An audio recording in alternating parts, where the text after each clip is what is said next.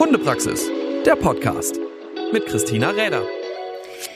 Hey und schön, dass du wieder dabei bist zu einer neuen Folge vom Hundepraxis Podcast. Ja, heute wieder zu einer Solo-Folge, denn ich dachte mir, es wäre vielleicht einmal an der Zeit, über so die häufigst vorkommenden Problematiken im Aufbau im Dummy-Training zu sprechen.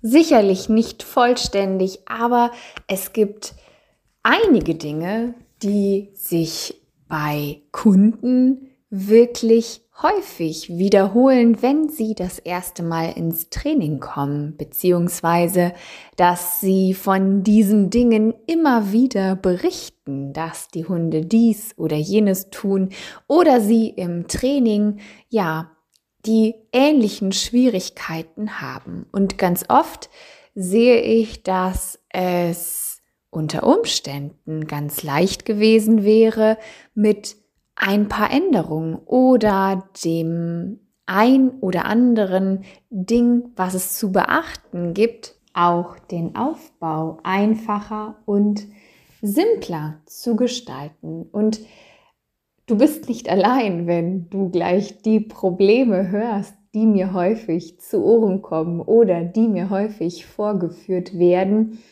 Denn das sind wirklich jetzt die Themen, wo ich mal so in meinem Kopf gegraben habe, welche wirklich oft vorkommen, welche immer wieder genannt werden. Und hm, wenn es so ist, dass sie vielleicht auch für dich ein Thema sind, natürlich, dann sind wir mit deinem Hund und dir schon in dem Bereich, dass wir gegebenenfalls, ich nenne es mal, Fehler korrigieren müssten und vielleicht schon nicht mehr nur noch beim reinen Aufbau sind, aber natürlich können Hunde auch alles umlernen. Aber das ist schon mal so der erste Punkt, den ich versuche, wenn ich einen Welpen, einen Junghund, einen Einsteiger ins Training bekomme oder damit konfrontiert werde, hier Tipps zu geben. Ich versuche möglichst das Training so aufzubauen, dass der Hund wirklich erstmal das Verhalten zeigt, was ich auch gerne von ihm sehen möchte. Das hat ganz einfach den Grund, dass wir ja aus dem Lernverhalten wissen, dass mein Signal im Grunde nur ein Verhalten benennt, was der Hund zeigt. Und dass der Hund es zeigt, habe ich natürlich verschiedenste Möglichkeiten, ihn dorthin zu bewegen.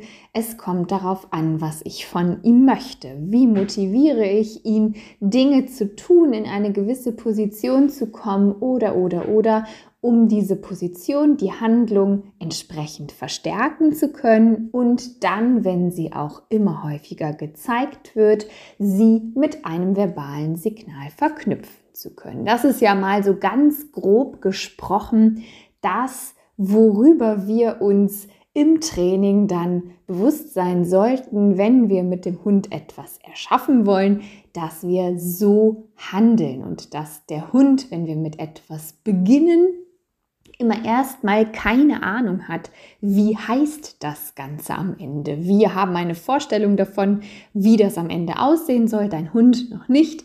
Das heißt, in kleinen Schritten das Ganze entsprechend aufzubauen und diese Folge von Verhalten und Signalgebung dann auch entsprechend zu berücksichtigen. Naja, fangen wir einmal vorne an. Wenn wir uns das Thema Dummyarbeit ansehen, dann geht es natürlich darum, dass dein Hund etwas findet und zu dir trägt. Das ist ja mal so ganz grob gesagt das, was wir uns dann da auch vorstellen. Und gerade bei jungen Hunden oder Welpen wird dann ganz oft gesagt oder ganz oft berichtet, naja, er hat schon Interesse, aber wenn er das Ding dann eben hat, dann ist er out and about und äh, bringt mir das Ganze nicht so gerne zurück, sprich, er möchte die Beute nicht gern teilen. Und das, was dann Menschen an den Tag legen, um diesen kleinen lustigen Kerl dann zu sich zu holen, ist häufig sehr, sehr groß. von sämtlichen Tauschgeschäften, die man dem Hund anbietet, über die tollsten Leckerchen, hellste Stimme, Sing-Sang-Lieder, Wegrennen, was auch immer einem da einfällt, äh, gibt es ganz, ganz viel. Nun sei für mich gesagt, bevor ich den Hund irgendwohin wegschicke, möchte ich ihm erstmal erklären, dass das Bringen zu mir echt eine coole Geschichte sein könnte. Warum? Unsere Hunde sind von ihrer Biologie her, von ihrer Ausrichtung her Jagdraubtiere und können natürlich etwas mit dem Beutefangverhalten anfangen. Und im Beutefangverhalten, was auch das Apportieren ja im Grunde voraussetzt, denn es ist nur ein Teil dieser Verhaltenskette, in diesem ist nicht vorgesehen, dass, wenn Beute gemacht worden ist, sie auch mit jemandem geteilt wird. Also eigentlich kommt ja, nachdem man die Beute gefasst hat und sie erfolgreich gesichert hat, dann das Konsumieren der Beute. Nun ist es im Apportieren sehr unvorteilhaft, wenn dein Hund das Ganze konsumieren möchte, denn wir wollen ja von ihm, dass er es zu uns bringt. Gott sei Dank haben wir manchmal die tolle Anlage, dass Hunde von sich aus gerne alles Mögliche aufgreifen und es uns bringen, sich dabei freuen und allein schon von sich heraus zeigen, dass sie diese Verhaltensweise gar nicht mehr so an den Tag legen. Aber es gibt natürlich auch genügend Hunde, die das Ganze hm, noch ein wenig erklärt bekommen müssen habe ich so einen Hund, der sich über Beute wahnsinnig freut, aber am allerliebsten nur für sich selbst, so muss ich natürlich schauen, wie kann ich das Ganze gestalten, um ihm diese Möglichkeit nicht zu geben, sich damit zu verdünnisieren, irgendwo ins Gebüsch zu schlagen und lustig vor sich hin zu spielen oder, oder, oder. Es ist ein ganz einfacher Trick im Grunde, dass ich erstmal meinen Hund an die Leine nehme, gerne an eine etwas längere Führleine, vielleicht eine 2 Meter, 3 Meter Leine und alles, was ich mit Beute tue, erstmal im gesicherten Rahmen mache. Auch wenn mein Hund in den ersten Situationen immer noch den Drang hat, damit wegzugehen, also nicht zu mir automatisch zuzutragen, habe ich durch eine ganz simple Absicherung an der Leine die Möglichkeit, meinen Hund zu mir heranzuholen, auch wenn er das gerade nicht so wahnsinnig prickelnd findet und immer noch lieber damit weg wollen würde. Aber ein ganz wichtiger Punkt, ich habe die Möglichkeit, meinen Hund trotz dieses Dranges zu mir zu holen. Und das Allerwichtigste, was ich dann erstmal tue, ist meine Finger von der Beute lassen.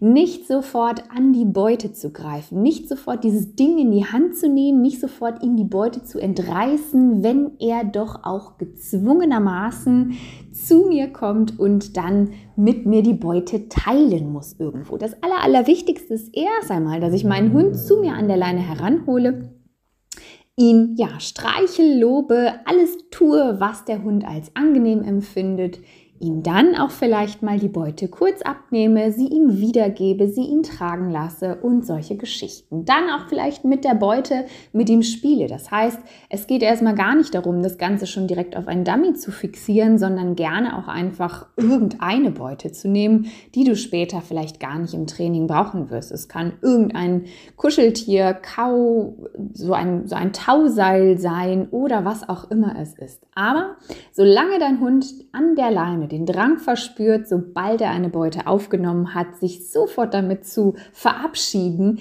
ist diese Leine sehr sinnvoll. Warum? Immer dann, wenn dein Hund die Möglichkeit bekommt, mit Beute diese Ehrenrunden zu drehen, sich auszutoben, alles Mögliche damit zu machen und eben nicht direkt zu dir zu kommen, sind wir in der Regel immer pure Aktionisten die dann ja irgendetwas machen, Riesenhalligalli, Highlife, vielleicht durch nette verbale Stimme und Belobigung das Ganze noch unterstützen, unbewusst. Und unser Hund sehr schnell lernt, denn er lernt ja immer, dass sobald er Beute hat, wir echt was auffahren und er gerne entscheiden kann, wann er denn den Punkt findet, zu uns zu kommen, weil das, was wir ihm bieten, so interessant ist, dass er dann vielleicht doch kommt. Also wenn du nicht jedes Mal oder nicht bis äh, ans Ende eurer Dummy-Tage ein Riesentheaterstück aufspielen musst, bis dein Hund endlich zu dir kommt, solltest du dir gut überlegen, ob du dich auf solche Spielchen einlässt. Das heißt, wenn du draußen bist, empfehle ich dir tatsächlich, das Ganze erstmal angeleint zu machen, wenn dein Hund diese Tendenz hat. Wenn du zusätzlich noch etwas machen möchtest und es nicht draußen machst, kannst du das auch sehr gerne in einem geschlossenen Raum machen. Auch da kannst du natürlich vielleicht ohne Beute arbeiten, drin in der Wohnung, in einem engen Flur, der ein bisschen länger ist oder wo du einfach einen sehr begrenzten Raum hast, da funktioniert das Ganze dann auch gut, weil du natürlich sehr nah am Hund bist, der Hund sich nicht in Bewegung bringen kann, wenige Versteckmöglichkeiten hat und da dann auch von dir relativ gut eingrenzbar ist. Das könntest du natürlich genauso tun, aber solange es draußen der Fall ist, würde ich dir empfehlen, das Ganze dann entsprechend angeleint zu machen. Und aus diesem ja, Tipp ergibt sich auch, dass ich erstmal noch gar nicht groß Beute in der Gegend rumwerfe, sondern Beute, wenn ich mit dem Hund mit Beute spiele, und jetzt rede ich hier wirklich von einem sehr, sehr, sehr, sehr jungen Hund, von einem Welpen oder auch ganz zu Anfang, wenn du mit einem älteren Hund einsteigst, der das vielleicht auch nicht so von Hause aus zeigt, dann ist Beute erstmal ein interessantes Spiel bei dir, Interaktion bei dir. Und wenn du mit der Beute mit deinem Hund sehr nah spielst, das Ganze vielleicht mal ein bisschen in Bewegung bringst und in Action bringst und es dann einfach mal zwischen euch fallen lässt und direkt nachdem du die Beute hast fallen lassen, ein kleines bisschen weiter rückwärts gehst, hat der Hund zum Beispiel das erste Mal die Möglichkeit, auch solche Beute vom Boden aufzunehmen und sie wieder in deine Richtung zu tragen. Und Achte hier genau darauf, was du auch verbal bestätigst. Schaue, dass du, wenn du ihn bestätigst, verbal mit freudiger Stimme, immer den Moment hast, immer den Moment erwischst, wo dein Hund auf dich zukommt und das Beste oder am besten noch freiwillig. Immer dann, wenn der Hund eher die Tendenz von dir weg hat und von dir wegzieht, dann wäre es der Punkt, wo du kurz still bist, schaust, dass du von deinem Hilfsmittel, der Leine, ein bisschen Gebrauch machst. Und wenn du den Hund dazu bewegt hast, ihn in deine Richtung zu bringen, dann bist du wieder mit der Stimme dabei und lobst das. Das heißt, das auf dich zutragen ist wunderbar und das bei dir abgeben ist wunderbar, weil das macht Spaß, weil das könnte ein Spiel sein, weil das könnte ähm, erstmal für den Hund bedeuten, Beutespiele gibt es eben in der Form mit dir. Ein ganz wichtiger Punkt, denn dieses automatisch zu dir bringen und nicht darüber nachdenken, ob ich es abgeben will als Hund, das ist so ein Punkt, der oft erstmal geschaffen werden muss. Wenn der dann fluppt und wenn der funktioniert, dann kann man auch weitermachen. Dann kann ich auch Beutegegenstände auslegen, den Hund sie holen lassen. Aber wenn du immer wieder diese Thematiken hast, dann solltest du erstmal dich wirklich darauf konzentrieren, das mit deinem Hund entsprechend zu machen. Aus diesem Bringen heraus ergibt sich für mich auch noch mal ein weiterer Punkt, nämlich dass wir Belohnung immer oder sehr oft, möchte ich sagen, ausschließlich mit der Gabe von Leckerchen gleichsetzen. Wir haben immer so das Gefühl, dass nur das Leckerchen in den Hund gegeben, ja, dann auch wirklich seine Bestätigung und seine, seine, hm, ja, äh, sein, sein Himmel auf Erden ist oder wie auch immer und denken immer, es bräuchte das unbedingt dazu. Wenn wir uns das Apportieren anschauen, dann gibt es sicherlich Rassen, die das wirklich auch als einzige Belohnung in dem Kontext sehen. Denn nun ja, es gibt natürlich Individuen, die auf Apportieren sehr, sehr gerne verzichten könnten, auch damit so gar nichts am Hut haben, Dinge in den Fang zu nehmen und damit irgendetwas anzufangen. Aber die Hunde, die das von sich aus gerne tun und die gerne Beute machen, die gerne Beute bringen, für die ist ja auch schon das Spiel mit der Beute, was es am Anfang für einen jungen Hund ist, auch schon eine wunderbare Belohnung in sich. Das heißt, beim Spiel, und das ist es zu Beginn der Arbeit definitiv, handelt es sich ja um ein selbstbelohnendes Verhalten. Also beim Spiel wird unter anderem Dopamin frei, was eben so die vielleicht bekannte Selbstbelohnungsdroge ist und das ist schon alleine ausreichend, um zu sagen, das ist ein Verhalten, was sich lohnt. Das zeige ich häufiger. Das macht mir Freude, das macht mir Spaß. Und in dem Moment, wo ich einen Hund habe, der für die Arbeit selbst gerne das Ganze mit mir tut, brauche ich nicht zwangsläufig ein Leckerchen als Bestätigung, dass er mir das jetzt toll gebracht hat. Und das ist auch am Ende im Bereich der Abgabe ganz oft ein oder ganz oft eine Schwierigkeit. Es ist nicht verboten, das damit zu bestätigen. Das möchte ich dir gar nicht sagen. Aber oft spielt das Timing eine sehr, sehr große Rolle. Manchmal sind wir so euphorisch und dann denken wir, oh, jetzt kriegt er noch ein Leckerchen dafür und dann kommt er und dann rotzt das mir schon vor die Füße und dann kriegt er trotzdem sein Leckerchen dafür, weil er hat es mir ja toll gebracht. Und wenn wir uns überlegen, was ähm, oder was genau empfindet der Hund in diesem Moment als bestätigt, in diesem Moment empfindet der Hund als bestätigt, dass er jetzt gerade dieses Dummy vor mir abgelegt hat und dafür einen Keks kriegt. Das Ganze davor, was wir in unserem Kopf eigentlich gerne belohnen würden, vielleicht, dass der Hund rausgeflitzt ist, einen Dummy genommen hat, es zu mir gebracht hat oder im Zwischenapport einen Dummy genommen hat und es auf mich zugetragen hat, was auch immer, das zu bestätigen, das funktioniert ja in dem Moment nur, wenn ich ihn in dem Moment cache, wo er das gerade tut. Das heißt, mein verbales Signal da draußen oder auch wieder die Bestätigung für den Hund des Beutemachens selbst hat er ja schon. Und wenn er dann zu mir kommt und für das Ausspucken vor mir dann noch einen Keks kriegt, dann ist es für den Hund Ausspucken vor mir, bekommt einen Keks, lohnt sich, mache ich wieder. Das heißt, ich muss mir hier eigentlich nur extrem gut auf die Finger gucken, welches Timing ist angebracht. Und ich versuche es fast, weil manchmal ist es ja wirklich nicht leicht und man ist vielleicht auch nicht so konzentriert immer, dass ich im Bereich Beute so gut es geht auf Futter verzichte. Bei Hunden, die selbstständig, selbsttätig, gerne entsprechend auch für das Ding arbeiten. Dass ich, wenn ich den Hund dann wieder in die Fußposition neben mich hole, ein Leckerchen nehme zur Bestätigung der Position bei Fuß neben mir. Das sind für mich zwei Paar verschiedene Schuhe. Aber das Bestätigen vor mir im Kontext mit Beute versuche ich wirklich über die Beute zu geben. Gerade bei kleinen Hunden, jungen Hunden spiele ich auch gerne nochmal mit der Beute, werfe sie ihnen nochmal nach hinten weg, lasse sie sie nochmal tragen oder was auch immer ich damit tue. Aber ich versuche wirklich in dem Fall so viel wie möglich Baustellen, die später gerne daraus resultieren, zu vermeiden. Das heißt, bei Beute bleibe ich gerne bei Beute, wenn der Hund über das Spiel mit der Beute motivierbar ist und lasse dieses Futter vor mir weg.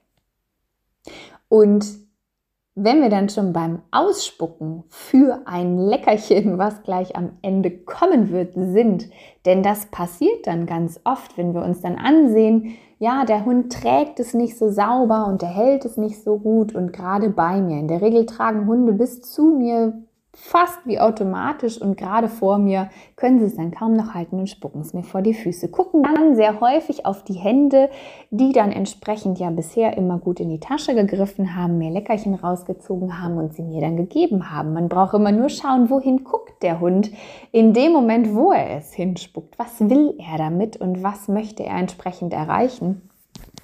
Da wird man dann schon immer sehr, sehr fündig, was da auch äh, ja so die, die, die eigene, die eigenen Verhaltensweisen dann doch nochmal anzusehen, äh, tatsächlich auch angeht. Und wenn wir dann schon darauf achten, dass wir mm, für das Bringen selbst, also das in die Hand geben, jetzt nicht sofort präventiv immer direkt einen Keks geben müssen, sondern vielleicht auch mal ein verbales Lob reicht oder Bestätigung mit Beute oder, oder, oder, wo du auch wieder aufs Timing natürlich achten musst, dass du wirklich das Verhalten bestätigst, was du wirklich sehen möchtest.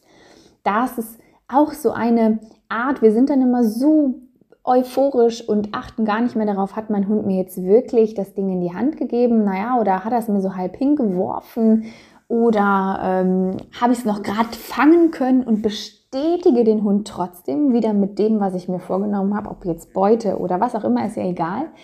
Aber seid ihr immer bewusst, dass genau das, was der Hund gerade getan hat, in dem Moment, wo du es bestätigst, für ihn als lohnenswerte Handlung auch am Ende dasteht. Das heißt auch ein einfach hinfallen lassen und du warst noch Gott sei Dank mit der Hand dazwischen, ist natürlich keine saubere Abgabe. Wenn du es aber bestätigst, dann, hm, tja, musst du auch leider hinterher wieder die große Arbeit leisten, genau drauf zu schauen und vielleicht dagegen zu arbeiten, wenn es dich stört irgendwann und du das Ganze wieder sauber in die Hand bekommen möchtest. Genauso ist es auch mit dem, ich möchte mal sagen, hm, hm, hm, naja, inflationären Vergeben von permanent irgendwelchen Keksen und irgendwelchen Futter, Leckerchen, weil der Hund ja das alles gerade davor so brav gemacht hat. Wie meine ich das?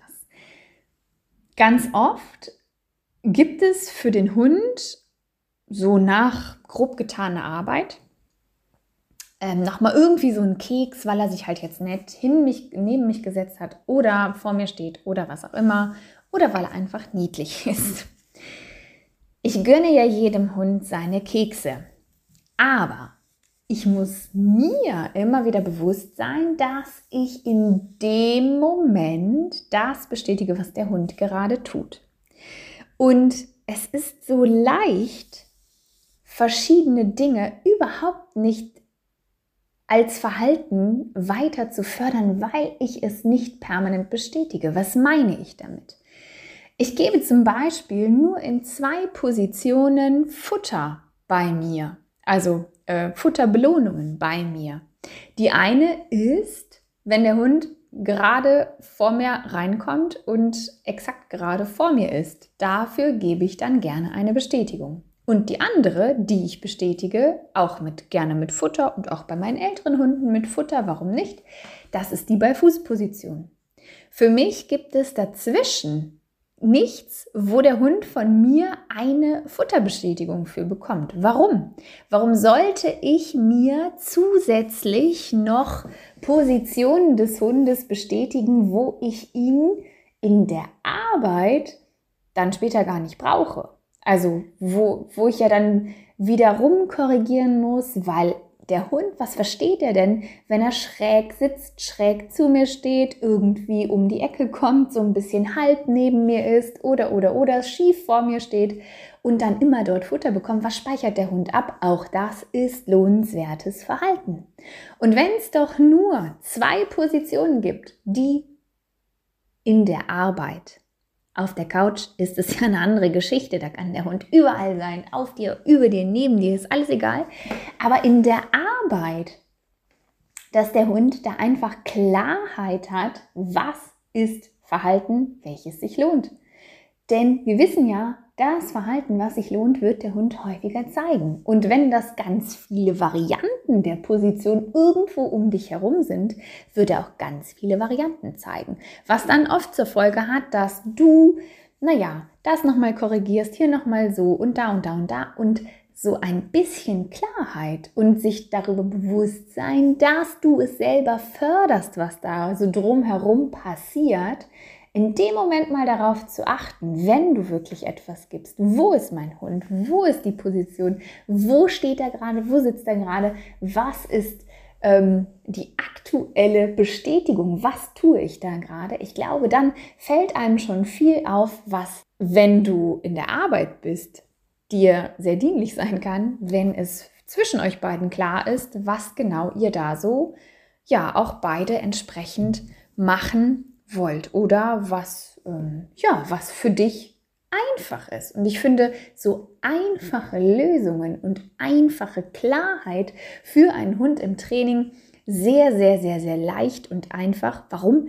Weil, naja, je, je einfacher es für uns beide ist, je weniger wir denken müssen bei den Handlungen, die wir so ausführen müssen, desto mehr können wir uns auf andere Sachen konzentrieren und da entsprechend auch das Training drauf aufbauen. Naja, das waren jetzt so drei Dinge, die ganz oft vorkommen. Ich habe tatsächlich noch ein paar mehr und da wird es sicherlich noch die ein oder andere Folge zu geben, wie du es vielleicht gut und simpel und strukturiert aufbauen kannst, das siehst du natürlich in den Online-Kursen von mir, wo ich einmal das Ganze durchspiele von klitzekleiner Welpe zu dann entsprechend erwachsener Hund wie das Ganze abläuft, was ich genau beachte, das gebe ich dir da Schritt für Schritt preis. Und hier über den Podcast bekommst du natürlich nochmal einen Rabattcode, den du dann entsprechend einlösen kannst. Den findest du unter dem Podcast einmal aufgeführt. Und wenn du den nutzt, den Link dazu, dann kannst du da nochmal über den Podcast auch ein bisschen was sparen. Ich hoffe, dir hat die Folge ein bisschen gefallen. Über Feedback freue ich mich immer und ich freue mich auch immer wieder über Anregungen, wenn du jetzt gedacht hast, Mensch, das und das Thema, das und das Problem, das habe ich wirklich häufiger in der Dummy-Arbeit, das würde ich auch mal gerne hören. Was kann ich da tun oder worauf muss ich da genau achten? Dann schreib mir gerne eine E-Mail an christina.hundepraxis.com. Du findest auch meine Seite unter dem Podcast verlinkt. Ja, und danke fürs Zuhören, danke fürs Dabeisein und viel Erfolg beim richtigen Bestätigen und beim tragen, bringen und spielen, apportieren, spielen mit deinem Hund. Hundepraxis, der Podcast mit Christina Räder.